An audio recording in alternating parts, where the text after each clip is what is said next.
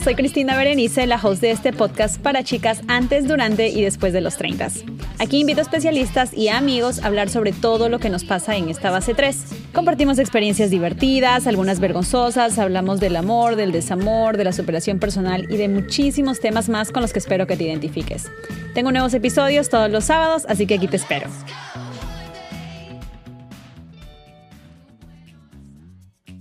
Hello, hello, hello. ¿Cómo están mis treintañeras? Ya no las saludo como siempre. ¿Qué tal? ¿Cómo están treintañeras? No, ya cambié ya. Ya no hola, ahora es hello para que aprendan inglés. ¿Cómo están mis chicocas? Muchísimas gracias como siempre por estar aquí hoy en el podcast. Em, ya saben que esta temporada tengo de todo un poquito y algo que empecé desde la temporada número uno y que está de moda, a veces el término está mal utilizado, a veces bien, a veces malo, pero creo que por la mayoría de las veces está muy manoseado el término tóxico, las relaciones tóxicas. Ahora todo le llamamos tóxico. Y a veces no son tóxicas, a veces son simplemente malas relaciones. Entonces, realmente hay que tener cuidado a veces con cómo nosotros lo utilizamos. Ya hemos hablado de las relaciones tóxicas entre pareja, pero creo que una súper importante y que tiene muchísimo que ver con el desarrollo de nosotros como seres humanos y como, sí, como personas, es las relaciones tal vez tóxicas que podemos tener entre familia. Así que hoy, el tema de hoy es la familia del terror, porque a veces pasa mucho que mm, realmente tenemos algunos problemitas, ya sean con mamá, con papá, los abuelos, los hermanos, incluso los tíos, y no sabemos qué, qué hacer, porque familia es familia, dicen, ¿no? Entonces, para eso hoy he traído a mi amiga, y ya la conocen, ya no creo que tengan que presentarla, porque ya si no vayan a escuchar los otros cuatro podcasts que he grabado con ella. Y es Lupe de Guadalupe Coach. ¿Cómo estás? Hola, chicas treintañeras, treintañeros, todos los que están por aquí. Bueno, sí, ya, caserita aquí, caserita y yo de verdad para mí es un gusto, un privilegio compartir con ustedes, hablar de estas cosas que en verdad son cosas que nos pasan, cosas que escuchamos y bueno, compartiendo la información para que se puedan llevar un poquito y ahí puedan ustedes sacar sus propias conclusiones. Eso es lo más importante, ¿no? Igual generarles más cuestionamientos, más dudas, más preguntas, todo lo que tengan ahí, para que, a ver, ¿qué es una relación tóxica, no? En general, porque relaciones tóxicas o disfuncionales, ¿no? Que es, que es el término, pero como tú misma lo has dicho al inicio, tóxico es lo más de moda. Entonces, dejémoslo en tóxico. Por el momento, por el momento vamos a dejarlo como, tóxico, pero sí tienes mucha razón. Creo que es bien importante, como decías, Lupe, que cada vez que, cada vez que te invito o que converso con alguna persona que, es, que es coach, que sabe de, estos temas un poquito de las relaciones eh, interpersonales que tenemos, personales que tenemos, em, siempre hay muy buena receptividad porque a veces hay muchos de estos temas que no están siendo tocados abiertamente. ¿No? Eh, en la celebración de las treintañeras de, mi aniversario, conversábamos un poquito acerca de cómo empezó este, este, este, proyecto que tengo y de cómo les ha ayudado a muchísimas de ellas en, plantearse temas que nunca lo habían dicho tan abiertamente, ¿no? Y creo que esto, el de las familias tóxicas, en una sociedad como la latina, como la peruana, que es donde, bueno, donde yo me crié y, y donde muchísimas de las chicas que me escuchan están, es difícil tocarlo, ¿no? Porque les digo yo, al menos, al menos de, mi, experiencia, yo nunca tuve una muy buena relación con, mi papá. Eh, poco a poco la relación han tenido bajos, han tenido altos, de todo un poco. Ahorita creo que estamos en un momento bien, bien, pero en algún momento yo realmente lo catalogué a él como una persona que no le hacía muy bien a mi vida. Entonces cuando yo le comentaba eso a mi abuela, le decía, realmente es que no tengo el deseo en este momento de conversar con él. Tal vez más adelante mi abuela era siempre, pero ¿por qué? Pero es tu padre, este, pero siempre este, tú tienes que solucionar esto, ¿cómo vas a pensar así? Eh, bla, bla, bla. O sea, siempre era como que empujándome, empujándome, empujándome, porque para ella, en su idea de familia, no cabía, no cabía que yo pudiera tener algún tipo de rechazo hacia esa comunicación con mi papá, o sea, no se aceptaba, ¿no? Entonces creo que sucede mucho, no, no tiene que ser con papá, mamá, en diferentes, diferentes relaciones, pero pasa mucho, ¿no? Que tal vez las personas piensan que familia es familia, entonces como sea lo tienes que aceptar. Ah, exacto, ahí está, es que esa frase la tenemos súper marcada Familia es familia y aparte que también si vas en contra como el pececito, no en contra de la corriente o en contra de la familia, también te sacan del clan. O sea, te vas del grupo. Y si te vas del grupo, ¿cómo te sientes? Solo. Y las personas hoy en día le tienen un terror a la soledad.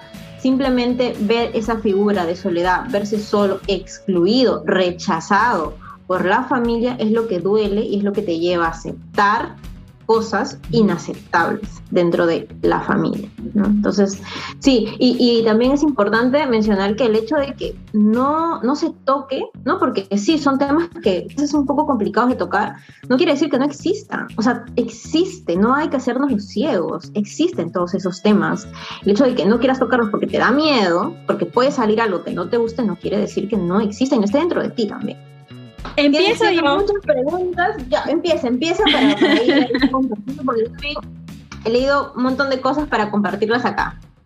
Sí, hay, hay muchísimas preguntas. Bueno, la primera sería, ¿a qué se califica una relación tóxica de familia o familiar? Ya que, como bien decíamos al comienzo, este término está muy manoseado y muy mal utilizado muchas veces. Ya, primero, ¿qué es tóxico, no? O sea, ¿qué es tóxico para ti? Eso es lo más importante, porque puede ser que hablamos en líneas generales, obviamente algo que te hace sentir mal, ¿no? Donde te sientes humillado de todas formas. Pero hay, cierta, hay ciertos conflictos que son tóxicos para uno, pero para otros no. O sea, lo reciben como que, ah, es una broma. Pero eso va a depender de cada uno. Entonces, la primera pregunta que tienes que hacerte es, ¿qué es tóxico para ti?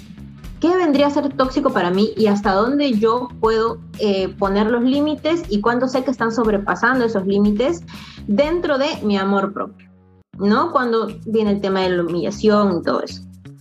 Entonces, una vez que te haces esa pregunta de qué es lo que es tóxico, viene a las características de una familia tóxica. También decir que em, los conflictos en las familias eh, los hay, Claro, siempre. las familias, claro, no, no hay que poner este ideal, ¿no? De que la familia perfecta, la que tú ves en las películas, porque así como las relaciones, ¿no? No, no existen, siempre hay conflictos. Pero, a ver, vamos más allá de ese conflicto, ¿no? Si está haciendo algo ya recurrente en tu vida, donde lo único que haces es hundirte, entonces también ahí uno, ah, ok, la banderita roja y darse cuenta.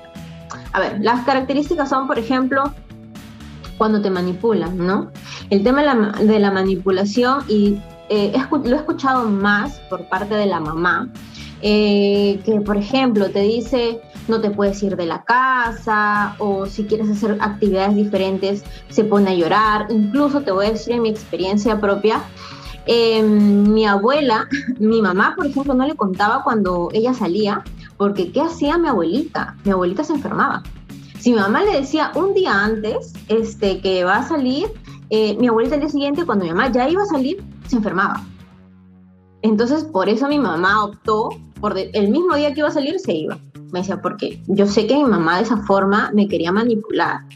Entonces, darse cuenta eh, cuando te está manipulando y que es bastante difícil porque en verdad eh, cuando eres niño eres condicionado para sentir la culpa cuando tu mamá te esté, o, papá también, pero como te digo, en la mayoría de casos mamá te está manipulando, ¿no? Cuando también te quieres ir de la casa y se pone a llorar y te dice, no, ahora con quién me quedo, voy a estar sola.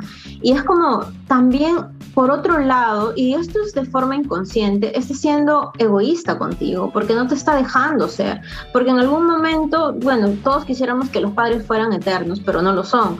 En algún momento tu papá, tu mamá se va a ir y tú, cuando ellos se vayan, ¿qué va a ser de tu vida si, si fue tu todo? Entonces ahí la banderita de la manipulación, ojo con eso. Y eso no significa que seas egoísta, pero también eh, poner como que estos límites de yo estoy para ti, que me vaya, te quiero, te amo, pero también necesito hacer mi vida, necesito experimentar de la vida. Ese es uno. Luego aprovecharse de ti, ¿no?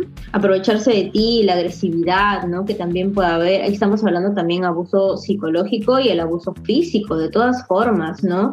O cuando ya quiere levantarte la mano, te pega. Entonces, eso sí es demasiado tóxico. Ahí ya no hay ni que darle vuelta ni nada. Ahí lo sabes, ¿no? Cuando quiere invalidar tu sentir cuando te dice, eres una exagerada, estás haciendo drama por todo, eh, eso es solamente querer ocultar tu emoción, ¿no? Y decir, ok, está mal lo que estás haciendo. Lo otro es eh, que te hace dudar de ti mismo, ¿no? Te hace dudar de ti mismo, eres una tonta, eres una burra, mira lo que estás haciendo, no sirves para nada.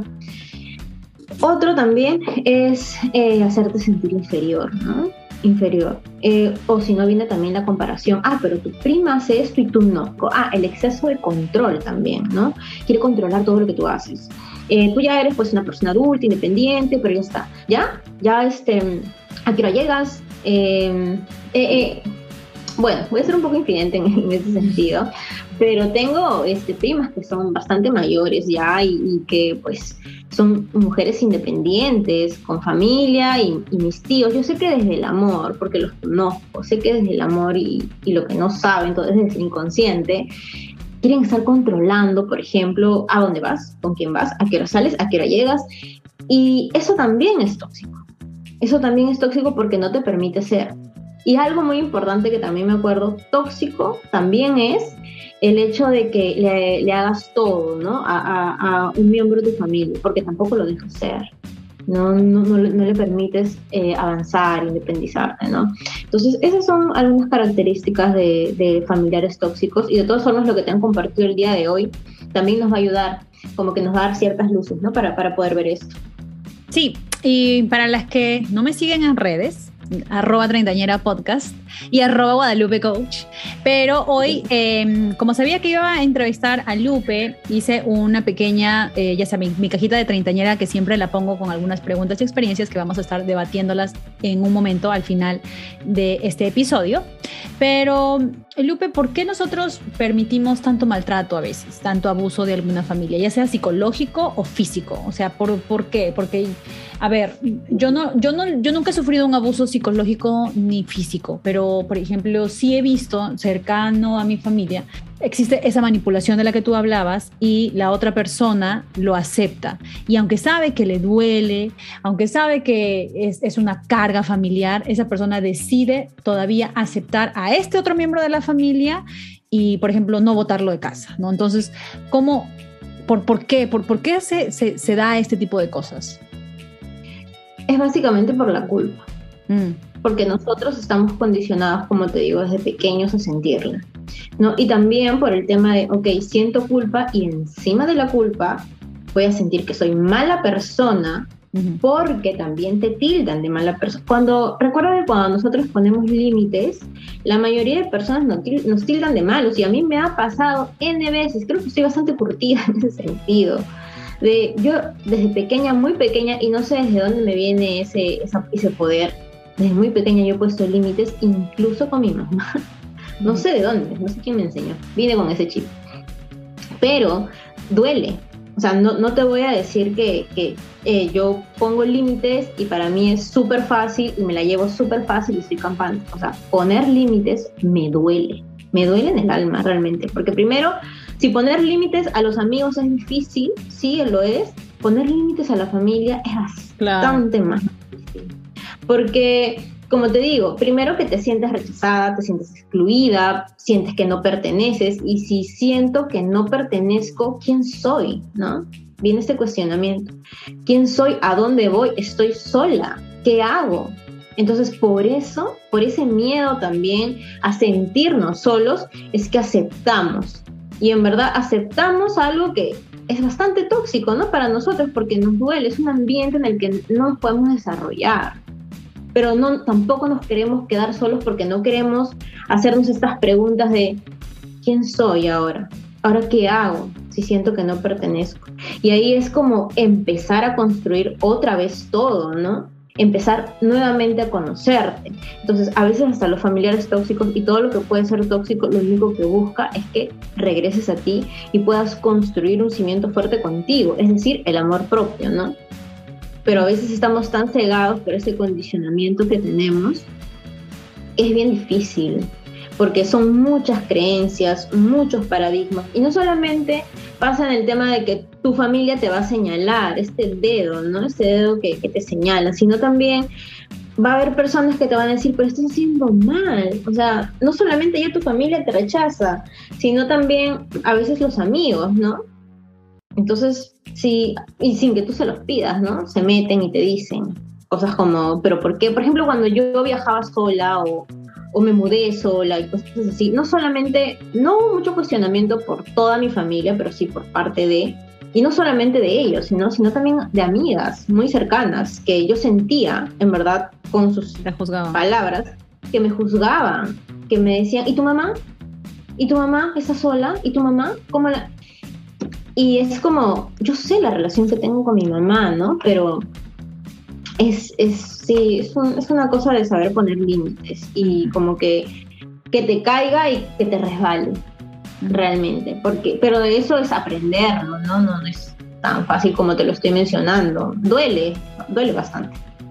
So, si por ejemplo tú ya decides, en este caso, digamos que existe un maltrato, ya sea psicológico o físico, cualquiera de los dos, ¿no? Sabemos que los dos son igual de, importantes y de difíciles. Em, y decides alejarte de este miembro de la familia, pero como tú dices, te llenas de culpa.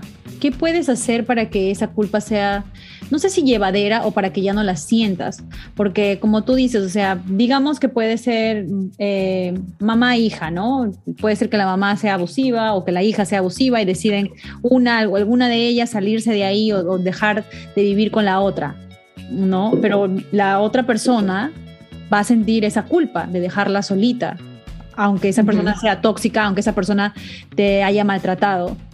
¿Cómo puedes hacer para que no te sientas así y continúes con la decisión que has tomado de separarte o de alejarte o de ya no vivir con esa persona más? Mira que lo curioso es que para que tú no sientas, primero tienes que sentirlo. Mm. O sea, primero tienes que atravesar eso.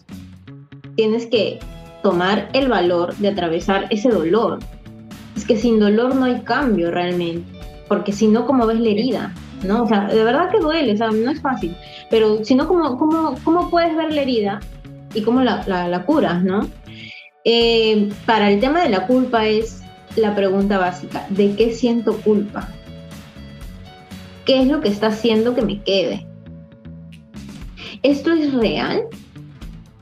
Ya, y, luego viene el cuestionamiento de, justo hice un, un reel, me acuerdo, de debería, tú tienes, lo bueno, lo malo. Entonces, ¿Qué es lo que yo realmente debería hacer? Y debería, ¿por qué debería? Y tienes, tengo, ¿quién lo dice? Tienes que cuestionarte eso. Bueno, bueno para quién? ¿Realmente está siendo bueno para mí? ¿Malo? ¿Y malo por qué?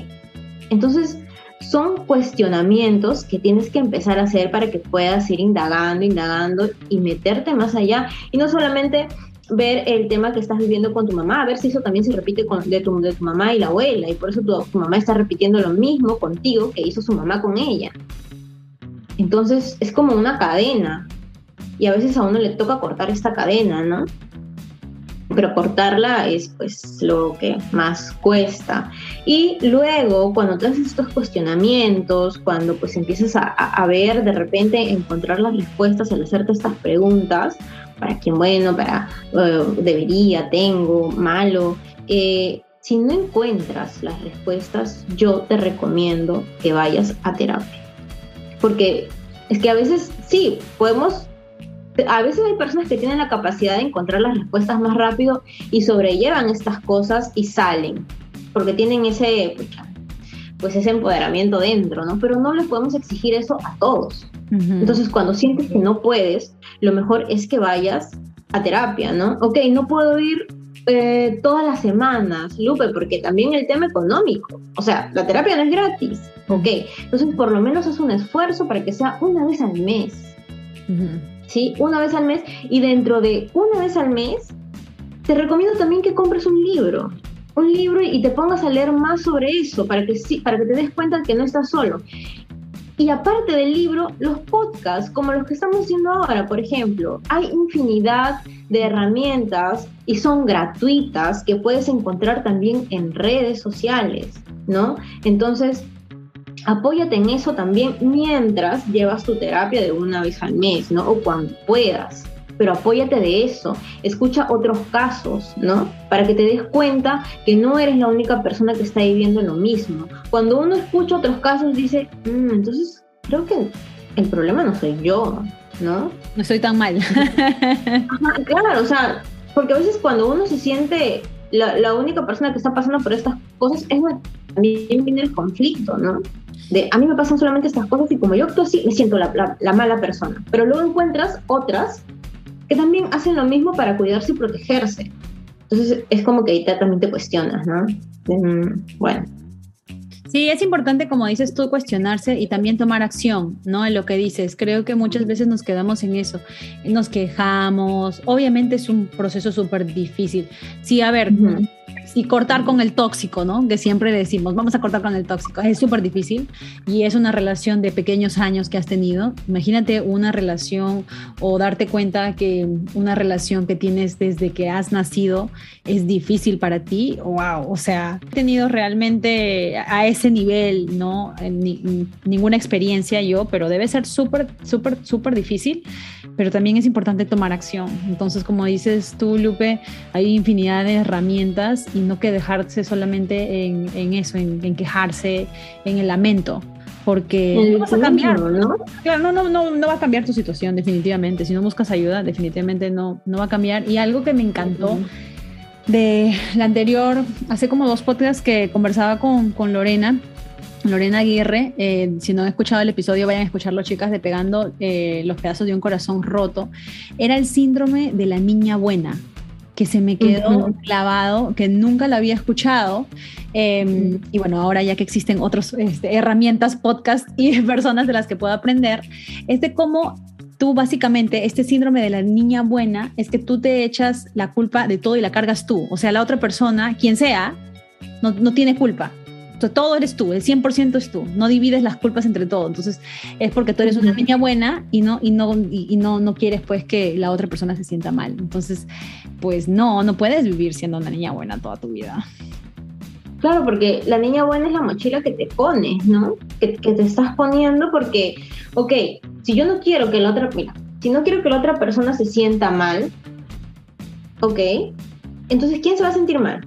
¿A quién le va a ir la carga negativa? Claro, a ti. A ti. A ti, no, no hay de otra. Son dos, dos opciones, ahí tienes dos. Se va a ir todo contra ti. Y eso te va a permitir avanzar. Te va a seguir hundiendo en la culpa. Es que, wow, la culpa es algo que. Sí, es súper. Es, encima es una palabra, ¿no? Entonces, la, es como una marca aquí, ¿no? De, de la culpa pero mientras eh, empecemos a indagar mucho más en qué es lo que nos hace sentir culpa, entonces va a ser ahí importante, va, a haber un cambio importante en ti. Porque vas a empezar a darte cuenta que esta es una palabra inventada solamente para tenerte ahí, adoctrinado. Adoctrinado, porque esa es la palabra, tenerte ahí nada más. Yo conozco el caso de una amiga de mi mamá eh, que se golpeaba la, barriga cuando estaba embarazada. Ay, qué fuerte. sí, y su hijito, eh, bueno, ahora es bastante mayor, eh, tiene bastantes conflictos. Mm. Entonces también, o sea, viene por ahí también el tema de, del rechazo, ¿no? Que sentiste, porque uno siente desde la barriga de la mamá, ¿no? Claro. Como pues vienes a, a este mundo. Sí. Entonces, es un tema bastante fuerte porque al niño no le queda otra opción. Al niño no, le queda opción. Ahí se queda, ¿no? O sea, pero por favor, cuando somos niños no nos queda opción, pero podemos buscar una solución cuando ya somos adultos. Y nos toca en ese momento, porque ¿qué vamos a hacer, como dices, lamentándonos y echando culpas al padre? Te vas a quedar ahí toda la vida, atorado. Sí. Y eso no justifica lo que están haciendo porque para nada se justifica todo el daño que ha sufrido, sí, pero no te puedes caer en el lamento. Porque si te quedas en el lamento, te atoras y ahí, ahí ya, te quedaste. No hay más. Yo les, les, cuento una experiencia, chicas, y bueno, es una experiencia que, eh, por cierto, la, la comparto con, con, Lupe porque mm, cuando grabé el primer episodio con ella hace casi un año, wow, no lo puedo creer. hace casi un año conversábamos un poquito de, del amor propio, empezamos por ahí a conversar y yo me di cuenta de algunas cosas que tenía que tratar, mucho con el tema de, de mi papá. Y bueno, pasó el tiempo, yo tomé sesiones con, con Lupe eh, y por ahí, después de que tomamos las sesiones, me acuerdo que a mi papá le da COVID. Le da COVID y estuvo en coma inducido por casi dos meses. Luego de que él eh, pasó todo este, tema, este, gracias a Dios se pudo recuperar y conversamos, conversamos los dos, em, porque yo ya había tomado la decisión de pasar la página, ya sea con él o sin él, pero pasarla. Ya completamente como que perdonar, sanar lo que se en el momento se dijo, se hizo, no sé, no, lo que fuese, pero decidí, eh, esa fue mi decisión, ¿no? Tomé acción, lo hice. Y luego nos juntamos hace, hace poco a conversar aquí en, en, Perú. Y él un poco, ya me había pedido disculpas, pero empezó a pedirme otra vez como que disculpas y trató de ir otra vez al pasado. Entonces, lo que yo le dije es, mira, yo ya te disculpé, por los errores del pasado y es de ahora en adelante de donde cuenta. Y, y esto ya es, depende de ti, si tú quieres tener una buena relación o una mala, porque yo ya me cansé. Entonces yo te estoy diciendo que ya estoy tan cansada de seguir discutiendo que esto no me hace bien a mí. Yo no puedo seguir con los errores de hace 31 años que tanto tú o mi mamá o Juanito, Pepito hicieron y que me afectaron a mí, no los puedo seguir cargando. Entonces necesito, necesito que esto, o sea, quede acá y borrón y cuenta nueva. Se han dicho muchas cosas, nosotros nos hemos dicho muchas cosas, pero creo que en ese momento yo me armé tanto de valor también para poder afrontar y decirle lo que había guardado durante 31 años, que para mí fue muy difícil. ¿Ya? Entonces, este, lo que sí les puedo, al menos desde mi experiencia, chicas, es decirles, yo sé que hay infinidad de situaciones y no todas las relaciones van a tener un final feliz, probablemente el 50% no y el 50% sí, no lo sé. Eh, pero lo que les puedo decir es que ustedes tienen que tomar la iniciativa también de hacer lo, que crean que está bien para, para su corazón. No puedes seguir toda tu vida cargando una mochila de otra persona o, tu mochila y no perdonarte a ti misma también, porque uno también comete errores. Y continúas y continúas y pasan los años y te sigues amargando y te sigues amargando. Y no te hace bien. Eso no, eso no le hace bien a nadie. Entonces. Te envenenas, ¿no? Te, horrible. Te intoxicas. Te intoxicas. Tal cual. Te intoxicas. Y sí. Y es como. Y lo que acabas de decir es, es bastante poderoso porque lo que hiciste es una rendición. Y que eso es bastante, bastante poderoso y hace un gran cambio mental. Realmente, rendirse es como, ya no puedo más. O sea, ya, ya, me cansé ya está. Ya no puedo más. Entonces, ahí también, eso es como la aceptación, ¿no? Mm. Forma parte de la aceptación y que eso, eso forma parte del proceso de sanar, ¿no? Y luego ya viene el perdón y luego viene el agradecimiento y que sigue esas cosas, pero no es una regla, ojo, tampoco que no se confundan, porque a veces me dicen, sí, pero yo como mi, papá, mi mamá, mis hermanos me hacen esto, ¿tú crees que yo los voy a poder perdonar? A ver, no es que el perdón lo tengas que hacer, ¿no? Eso va a venir tal vez si es que llega con el tiempo, pero no te sientas obligado, obligada a, tener que perdonar. Porque en principio, como también lo dijiste, el perdón nos lo, nos lo, hacemos primero a nosotros mismos. A nosotros, claro, es un regalo, es un regalo para ti. ¿Por qué te haces el perdón a ti mismo? Porque tú has estado atada a toda esa situación. Me perdono por yo misma haberme atado. Entonces, te suelto, corto y me perdono de esta forma también. Entonces, todo lo que es, es todo el proceso, forma parte del proceso, proceso para ver el tema de los cambios, pero, pero viene poco a poco, tampoco es que se obliguen a, porque a veces también es como, se comparte esto, en el perdón, agradecimiento, el aprendizaje todas estas cosas, ay, lo tengo que encontrar, tengo que tenerlo todo para poder sanar, si no, no puedo. Por favor, es un proceso personal, ¿no? Es una chambaza, la verdad es que sí. Sí, La verdad es que sí. Yo no voy a, no, no les voy a decir que un día me levanté y dije, ya, no, no fue. Es más, lo, de nosotros fue, creo que bastante eh, dramático, porque realmente mi papá casi se nos va. O sea, realmente casi se nos va.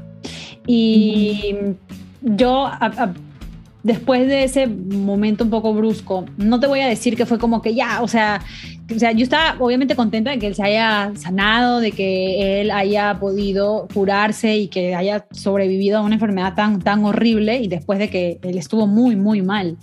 Em, pero todavía me tomó tiempo, ¿ah? me tomó tiempo después de eso como que analizar y decir, ok, voy a seguir molesta con mi papá por el resto de mi vida o eh, decido yo ahorita hacer un borrón, no sé si un borrón y cuenta nueva, pero al menos una cuenta nueva, porque el borrar todo no lo, no lo voy a hacer, ¿no? Cosas que definitivamente no se pueden, somos humanos, ¿no? Pero al menos decir como que ya, o sea, ya, ya, o sea, si, quieres, chévere, y si no quieres, pucha, ya no puedo hacer nada más, pues no, pero al menos yo estoy bien conmigo misma y yo estoy tranquila de lo que yo he podido hacer. Entonces, eso sí creo que es súper, súper importante de que la gente lo entienda y que no es, como dices tú, no es, no es una fórmula mágica, no existe un tiempo... Em, que te funcione, ¿no? La gente me dice, pero tu, papá está en coma, ¿por qué no estás llorando? ¿Por Y yo les decía, porque flaca, es que no me siento así. O sea, es que no, realmente no, no, no, o sea, eso no me nace. Lo que te puedo decir es que estoy preocupada, ¿no? Pero no existe una fórmula este, para todo el mundo y tampoco es bueno que la gente, si es que ustedes, chicas, tienen una amiga, alguien que está pasando por eso, aprendan a escuchar. Porque creo que la gente mucho habla y poco mm. escucha. Aprendan a escuchar. Porque caen muchas veces tus mejores amigas o tus amigas en el tema de juzgarte. No, tú no necesitas a una amiga que te juzgue, tú necesitas una amiga que te entienda, ya sea por el proceso que tú estés pasando y que bueno te aconseje y ya de ahí tú verás, ¿no? Pero que te juzgues distinto. Entonces, eso que, creo que no, no me, a mí no me ha pasado mucho, pero lo he escuchado sí de, de otras personas que juzgan ciertas decisiones, ya sea que alguien se vaya de la casa o que decida separarte o cortar una relación eh, con un papá, un tío, un hermano, lo que sea, se juzga mucho. Entonces, sí creo que es importante también aprender a escuchar. Y también, eh, mire, no solamente existe el juicio eh, verbal, también el no verbal, ¿no? Cuando tú estás ahí y estás con esas dos amigas, o pueden ser familia, y le cuentas algo que estás haciendo, ¿no? O una decisión que has tomado y se empiezan a mirar, ¿no? Como, también. Sí, también me ha pasado, ¿no?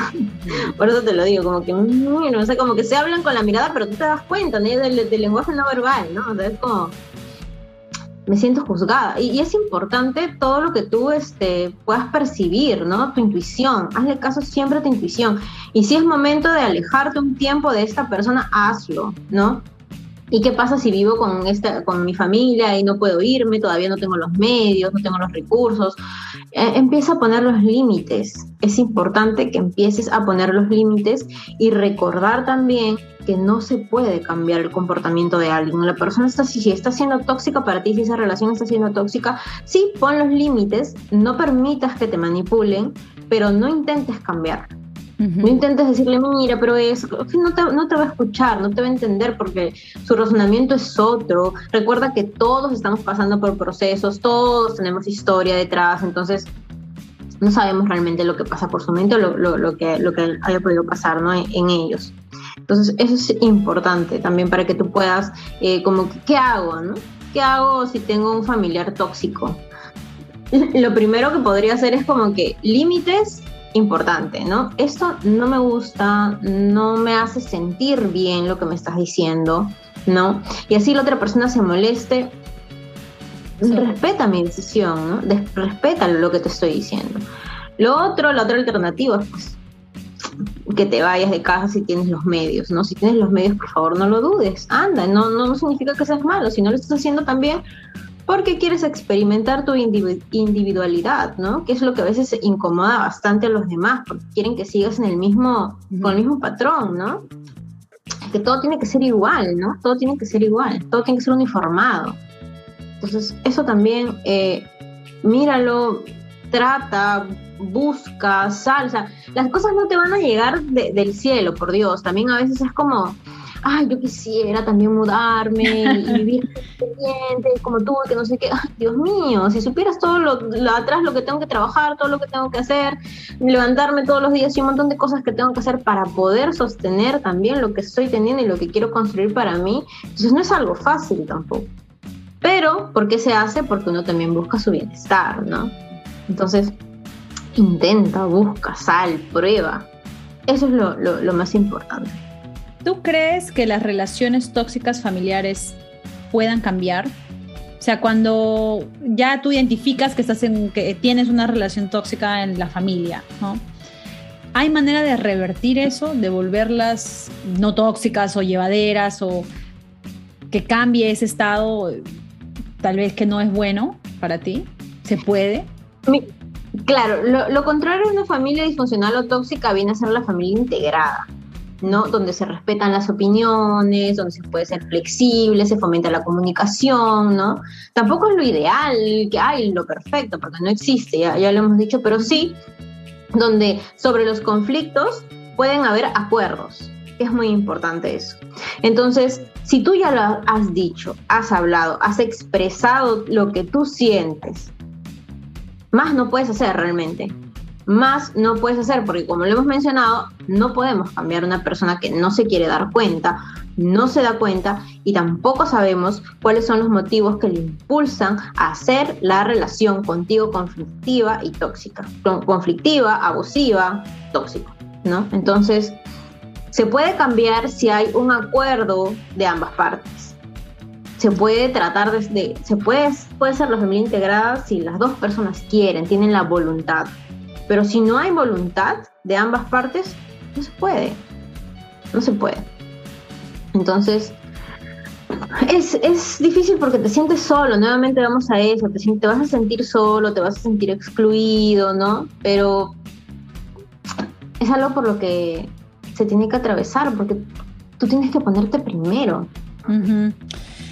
Y esa era, esa era, mi, mi, mi, pregunta antes de pasar a, a, las preguntas de la cajita treintañera y es que, ¿qué podemos hacer para que esa culpa no sea mayor que nuestro amor propio? Para que esa culpa de cortar con esa relación tóxica no sea mayor a nuestro amor propio, porque como tú lo decías, ¿no? Tal vez cuando tú decides ir de casa sientes esa culpa horrible porque aunque tu papá te haya pegado, tu mamá te haya insultado, tu tío te haya hecho, yo qué sé, horroridades en casa y decides irte y decides dejar a mamá o a papá solo, igual te vas a sentir culpable. Entonces, ¿qué puedes hacer para que esa culpa no sea mayor al amor propio que te tienes al momento de que estás tomando una decisión de, salir de casa? Mira, te voy a dar un ejercicio, párate frente al espejo y puedes decirte, si yo no te cuido, ¿quién te va a cuidar? Si yo no te cuido a ti, si yo no te protejo a ti, ¿quién lo va a hacer? Yo estoy aquí para cuidar. Yo estoy aquí para proteger tus deseos, ¿no? Tus sueños, tu amor. Si yo no estoy aquí, ¿quién?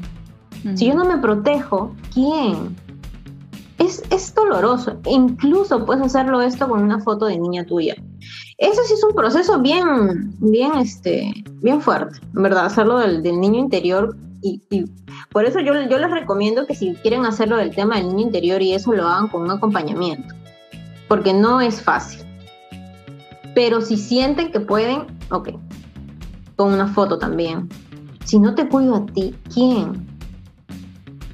¿No? Entonces, ok, sí siento mucha culpa, pero ¿y yo? Es que si no te proteges tú, no va a haber nadie. Y antes que pasemos a la, cajita, este, encontré un artículo de, Donald Metzger, que es un psicoanalista estadounidense, que habla de cuatro tipologías de, las familias tóxicas, ¿no? Para mencionarlos así rapidín. Hay una que es la familia aglutinada, ¿no? Donde la aglutinada, todos pegaditos, todos juntos, no falta identidad propia. O sea, es como, ok, tienen una mente cerrada, una mente que está basada en la desconfianza, porque nosotros somos los buenos y los otros los malos. ¿Sí? Esa es una. La otra es la uniformada, que también como que la mencionamos, ¿no? Que viene a ser la tendencia a la sumisión, ¿no? Se van a negar las diferencias, ¿no? Y la interacción dentro de la familia va a ser rígida, o sea, bien cuadriculada, ¿no? Donde va a abundar la autoridad y la exigencia. Eso lo, encontré en un artículo. Sí, y hay poco, hay, hay mucho control y poca reflexión. Luego está la familia aislada. Eso es diferente a la aglutinada, que está todo juntito, y la uniformada, que tiene que ser todo así, porque ya es como que cada uno por su lado, ¿no? ¿Tú has visto eso? Es que eh, las familias se reúnen a comer y cada uno con, su celular ahí. Entonces, eso. Entonces, como que todos por su lado. Ya no se busca tampoco el acuerdo en grupo.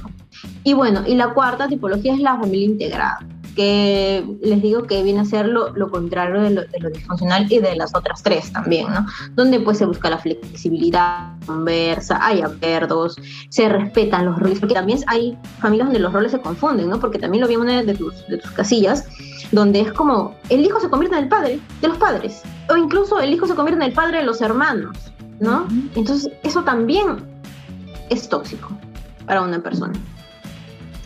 Qué loco que hayas mencionado todo este tipo de familias porque uno siempre pensará, ¿no? Tóxico, abusivo. Pero realmente hay tanto que desglosar diferentes cosas, ¿no? O sea, uno realmente piensa a veces que porque todos tienen que pensar de la misma manera y tú eres la que piensa diferente, eres la ovejita negra entre, entre comillas, eres la ovejita negra, este, tú estás mal, pero ¿qué tal si tú no estás mal? o sea, ¿qué tal si tú realmente estás trayendo ese nuevo pensamiento este, a, a tu núcleo familiar? Y es algo que, por ejemplo, yo creo mucho que mm, en mi familia, con, con, mamá, mis hermanas, mi, mi, abuela, este, mi esposa ahora, todos tenemos diferentes puntos de vista, o sea, en diferentes situaciones, diferentes eh, temas. Em, pero creo que lo que me gusta es que siempre podemos llegar a una conversación donde se respeten esos puntos de vista distintos. No significa que todos tenemos que acordar, porque probablemente no lo vamos a hacer, pero al menos se respeta. Y creo que esa conversación sana es difícil también a veces llegar a ello. Yo muchas veces este, conversaba con diferentes familias, diferentes primos, y les digo, pero ¿por qué nunca te has sentado a hablar con tu mamá? ¿Nunca te has sentado a hablar con tu papá? Y le has dicho, pero es que no se puede. Pero es que toma tiempo también. O sea, yo entiendo que a veces mm, arrastramos muchos comportamientos de nuestros pasados. Es fácil en esa época, no, mm, lo que decía papá era lo que se hacía o lo que decía mamá era lo que se hacía y nadie más podía decir nada.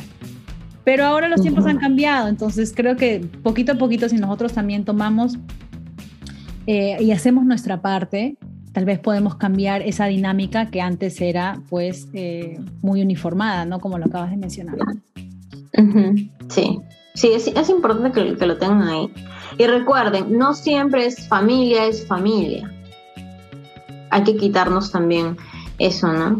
Ay, ay, ay. Hay muchísimas preguntas. Gracias, como siempre, treintañeras, por enviarme todas sus preguntitas. Estoy un poquito ronquita. Eh, vamos con la primera que tengo por acá. Dice: Mi mamá me carga los problemas de mi hermana mayor. Ella es súper agresiva y se victimiza. ¿Qué puedo hacer? Ahí, ahí, va el tema de que cambian los roles, no se respetan los roles, ¿no? se está convirtiendo en la mamá. ¿No? Cuando en realidad ella es la hija, ¿no? No tendría por qué resolver los conflictos de la hermana ni tampoco los de la mamá.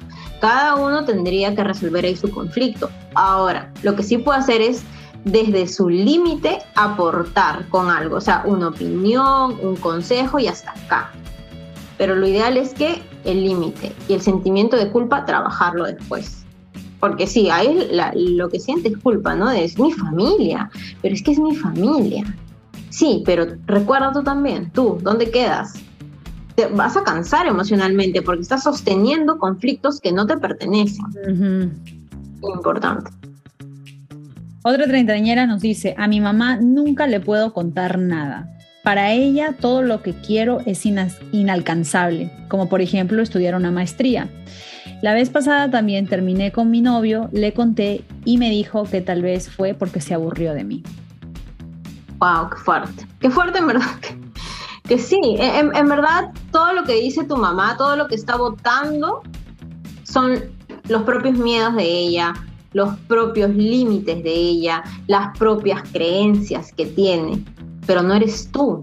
Eso también, por favor, recuérdalo siempre. Cuando alguien venga y te diga algo y descargue toda esta basurita emocional que tiene, Tú no eres un camión basura o un tacho que tiene que estar recibiendo toda la basura emocional de otra persona. Déjaselo ahí. Qué fuerte. Porque no eres tú. Qué fuerte. Sí. no. Gracias a Dios, no, esa relación sí no, no, no me ha tocado, pero pero sí también, como dices tú, ponerle hasta, hasta cierto punto tú puedes aguantar y hay cosas que definitivamente, así sea tu mamá, o sea, oídos sordos o simplemente lo siento, no, no, no, no, pues no, o sea... No soy yo, exacto. Claro, no eres tú. Otra treintañera nos dice, mi hermano mayor suele desaparecer por años y luego aparece cuando necesita algo. Eso también pasa mucho con los padres, ¿no?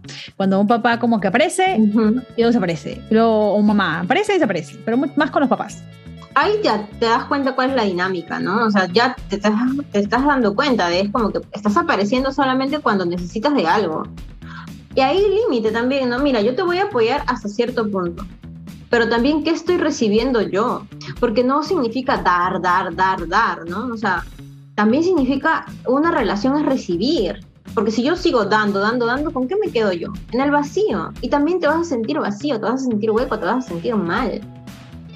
Entonces ahí darte cuenta o hacer la pregunta, ¿qué está pasando aquí? ¿no? Y también conversarlo. Siento que solamente apareces cuando necesitas algo. Y sí, te quiero, te amo, pero no siempre voy a estar. Y también hay que ponerte tu límite. ¿Hasta cuándo vas a estar? ¿Hasta cuándo vas a seguir permitiendo esa dinámica en tu vida? Y podrías, por ejemplo, en este caso decir, ok, ya te he dado mil oportunidades, de que estés en mi vida y siempre te desapareces, ya no quiero más que estés en mi vida. O sea, ¿Eso sería bueno para ti? Como que cortar ya tajantemente esa relación, por ejemplo. Eso depende de si realmente lo estás haciendo desde me, me, voy a sentir bien. Si tú sabes que después te vas a sentir bien, ok, pero si luego va a venir la culpa y te vas a sentir mal, entonces busca la forma en que eso se pueda eh, llevar como sea una relación llevadera. No, porque la idea tampoco es de que digas eso porque, por el impulso, por la cólera, por todo lo que has pasado y es válido, pero luego te sientas mal, ¿no? De porque se lo dije y ahora de repente no, no, no voy a tener esta relación con esta persona. Entonces, no. Fíjate la forma en que la puedes dosificar. ¿Qué hacer cuando tu familia y la de tu pareja se meten en todo en su relación? O cuando, por ejemplo, que también me la han mandado varias veces, la mamá de tu pareja no te deja hacer. O tu pareja consulta todo con la mamá. ¿Qué se puede hacer? Ay, no. Ay, sí es. Ah, no, en verdad, novios, casa, la pareja, par, dos. Los terceros salen sobrando sea papá, mamá, lo que sea, salen sobrando. El conflicto que puede haber en pareja se resuelve entre dos. Puedo solicitar una opinión, pero no significa que tiene que ser la verdad y tiene que ser así. El tema va es que cuando un miembro de la pareja quiere que sea todo tal cual dice uno de los padres, o sea, fuera del núcleo familiar que tú estás formando con la pareja porque ya es como quieres integrar todo y no se puede, es una mezcolanza. Tú, Cris, ¿tú qué opinas de eso? Difícil, ¿ah? Porque, bueno, yo siempre, a ver, alguien por ahí una vez me dio un consejo de que no todo lo que pasa en pareja lo tienes que contar a, tus, a tus papás. Por ejemplo, es más, el otro día me, este consejo me lo volvió a recargar mi papá, por cierto que ha salido muchas veces en este episodio, me dijo que pasa mucho que, por ejemplo, digamos, eh, tú tienes tu pareja, ¿no? Tienes un enamorado, tu esposo, lo que sea. Peleaste o te dijo algo que no te gustó, boom, le vas y le cuentas a tu mamá, le cuentas a tu papá. Tu papá, la buena idea que tenía esa persona, ya no la va a tener, porque obviamente le contaste algo que pues es difícil porque le hizo daño a su hija, ¿verdad? O a su hijo. Pero luego tú te arreglas tú te arreglas otra vez y ya quieres que todo vuelva a ser la familia feliz. Ya no, pues. Claro, es que ya. Ya lo dijiste, ya, ya, ya, claro, ya tú ya, ya sacaste eso de, de, o sea, esa buena percepción, cual sea, ya, ya no existe. Entonces es como un vaso roto otra vez. Estás tratando de no solamente pegar, tu vaso roto, sino el vaso roto de tu familia. Entonces creo que cuando, y no estoy diciendo, no estoy justificando engaños ni nada de eso, o sea, puede ser diferentes, diferentes motivos, diferentes cosas. Pero creo que cuando ustedes tienen algún tipo de, problema, cuando están tomando una decisión, es importante que la tomen en pareja, solos los dos. Y luego, si ustedes quieren consultarlo, yo que sé, con su mamá, con su almohada, con su peluche, con quien sea, en fin, pero ustedes ya la tomaron. Entonces es importante que sean los dos. Y cuando tienen algún problema, también piensen, chicas, piensen antes de, de comentarlo a mamá si ustedes lo están haciendo en caliente, si lo están haciendo porque en ese momento están hablando con el hígado y realmente no se pusieron a pensar en las consecuencias de nuestras palabras, a veces ya no se puede volver. Ya no se puede volver. Y si tú no estás segura de lo que tú vas a hacer, porque eso pasa mucho, no, no, que me dijo esto, que no sé qué. Y después ya regresaron. Sí, Y después ya tu mamá le va a poner mala cara, pues obviamente. Si va a ser algo definitivo, si están 100% seguros de lo que quieren hacer, decir, háganlo, porque si no, realmente se pueden destruir muchas cosas, muchas relaciones. Entonces, cuando hay tema de mamitis... Uh, no. Difícil. Difícil, yo no sé, ¿ah? yo no estaría con alguien con mamitis, eso sí, no, me gustan las personas independientes. Sí, a mí no, sí, yo también. Y mira que ahora también recuerdo em, que, me, que me cuentan mucho de Lupe, yo le contaba a mi papá, le he contado a mi mamá lo que he estado pasando con esta persona y me dicen, ¿qué habrás hecho tú, pues, no? Imagínate. También. ¿Qué, habrás hecho tú? Entonces, para evitar, porque sabes que tus padres son conflictivos, porque no es en una nada más, ¿no? Ya, ok, acá ni más te vuelvo a contar nada porque sé que me vas a salir con eso. Entonces, evita también, ¿no? Evita ahí. Mejor con una persona que sea neutral. neutral. Sí, neutral totalmente. Y como dijiste al inicio, ¿no? Que donde no te sientas juzgada, porque no se trata de, me estoy abriendo, me estoy soltando, me siento mal y encima va, alguien va a venir a juzgarme aquí, ay, no, o sea, ya es demasiado. La verdad que sí. Aquí me enviaron, bueno, me enviaron bastantes, pero tengo dos más para ti. Una bastante fuerte. Me dice una treintañera, la madre de mi mamá cubrió una violación de su hijo con una sobrina los dos son detestables. Qué fuerte, ¿no? Sí, sí, sí, totalmente. Esos temas a mí realmente me enervan. me enervan porque sí, son, son, son temas muy, muy delicados que a veces no se hablan en la familia, lo, lo quieren ocultar realmente pero no se dan cuenta que un miembro de la familia está sufriendo detrás de, eso que no quieres hablar, de eso que quieres ocultar, ¿no?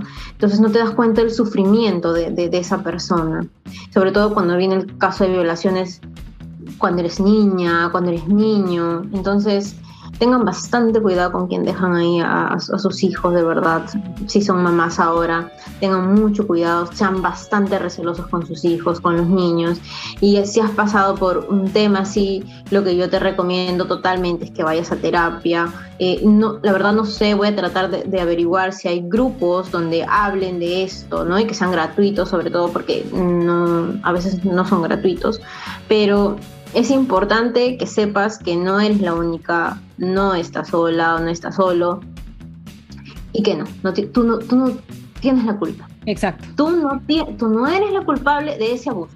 Sí. No lo eres. Es un tema bastante delicado, bastante delicado porque solamente tenemos ese cuadradito, no sabemos el detrás, qué pasado, qué hay, entonces como que para darte una respuesta de bien, bien delicado.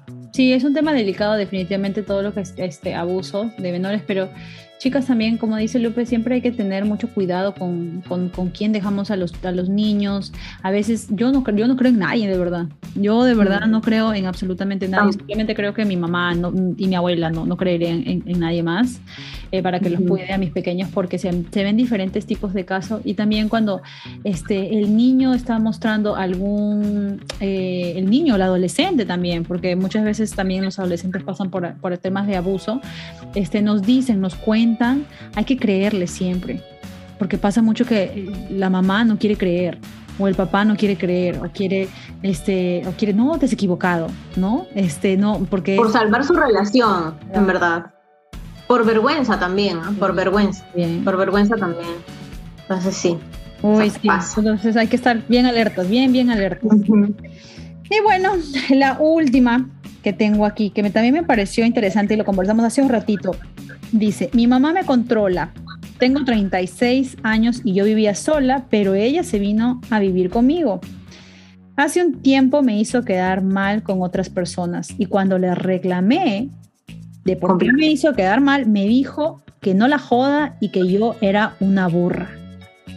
Me reclama de viaje y porque ella no puede. Siento que me quiere hacer sentir mal, pero no la dejo. Si le presto dinero, se molesta cuando le cobro. Y me empieza a decir que ella me crió y me dio casa. Desde que se vino a vivir conmigo, critica de mi hermana mayor. Fuerte esta mamá, esta mamá está fuerte. Sí, y, y es como, mira, la verdad que ni siquiera suena malo, pero mira, te das cuenta cómo es cuando estás poniendo a alguien, cómo sufres tú, porque estás sufriendo. Claro. Por poner a alguien por encima de ti. ¿Dónde está tu límite, no? no? sé cuál sea la situación de fondo, de su mamá no tiene casa, eh, no sé, no sé cuál sea, pero mamá, ¿sabes qué? Ya, paga tu renta también acá. O sea, de gratis tampoco te voy a tener. Sí, pero yo te di la vida, yo que esto, yo que lo otro, y que aquello, que no sé qué. Sí, pero, o sea, también está siendo abusiva. Entonces, Ah, y pues sí, porque si aparte que le das la mano te trata tan mal y te hace sentir mal y te no, insulta. tú, tú haces eso, tú haces el otro, mamá. Yo estoy trabajando para hacerme esto, para, para pagar mis cosas. Entonces, sí, es una mamá abusiva y agresiva, ¿no? Agresiva, porque también es como, te insulta, ¿no? Claro. Y encima, encima no hay respeto porque le prestas dinero y, y encima se molesta cuando le quieres cobrar. ¿Qué es eso? ¿De qué estamos hablando realmente? Y no, quítense esto de no, es que es mi mamá, es que es mi papá, es que son mis hermanos y que no sé qué. Sí, los quieres muchos y todo, pero todo tiene un límite. Y el límite es tu amor propio. Eres tú. Ese siempre va a ser el límite. Ay, Lupe, como siempre nos hemos extendido, no sé cómo voy a hacer para cortar de una hora.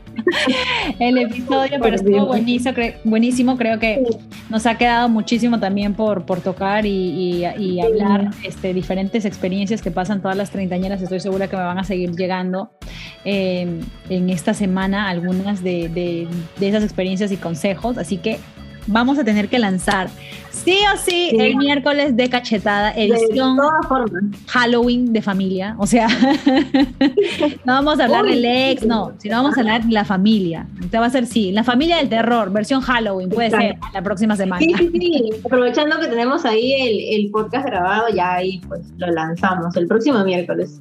Sí, yo creo que sí. Esto que ha quedado pendiente. A ti, Cris, gracias por la invitación nuevamente. Realmente me encanta, me encanta hablar de, todos estos temas de desarrollo personal, tóxico, ay, no sé. Es como les digo, ay, no te cansas, no, no me canso realmente. me gusta mucho hablar de estas cosas. Así que gracias a ti, a toda tu comunidad, en verdad, por confiarme este espacio, este tiempo de ustedes. Y nada, a todas las que están escuchando, bienvenidas. Y un gusto, pues, con todas. Gracias, Lupe, como siempre. Ya saben que la pueden encontrar siempre en mis redes, siempre le estoy tagueando arroba Guadalupe Coach. También hace sesiones en grupo. Via Oye, viajen, han viajado al Cusco, lo ha pasado brutal. O sea, de todo. En noviembre tenemos uno más. Ya, con los cupos ahí ya cerrados, espero. O sea, Dios quiera que el próximo año pueda hacer muchos más retiros, ¿no? Ojalá. Sí, no, yo creo que en uno me voy a unir yo también, ya saben, Y tenemos que hacer treintañera edition, retiro treintañera edition. Uy, sería, lo máximo, ¿eh? Sería lo máximo. en Cancún, en Cancún. Imagínate, ay, Dios mío, ya.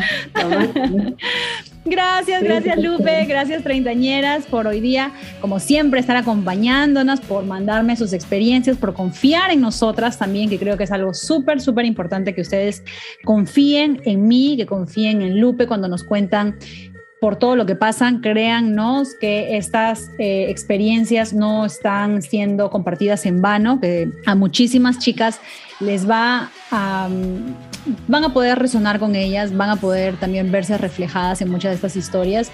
Y la idea, como siempre, es aprender, aprender aquí, porque no tenemos una verdad absoluta, sino que tenemos una verdad de alguna manera compartida. Entonces, donde nosotros podamos compartir unas de las otras y así hacer que nuestra vida sea un poquito más llevadera. Un besote, como siempre. Gracias. Ahí nos vemos y nos escuchamos la próxima semana. Chao.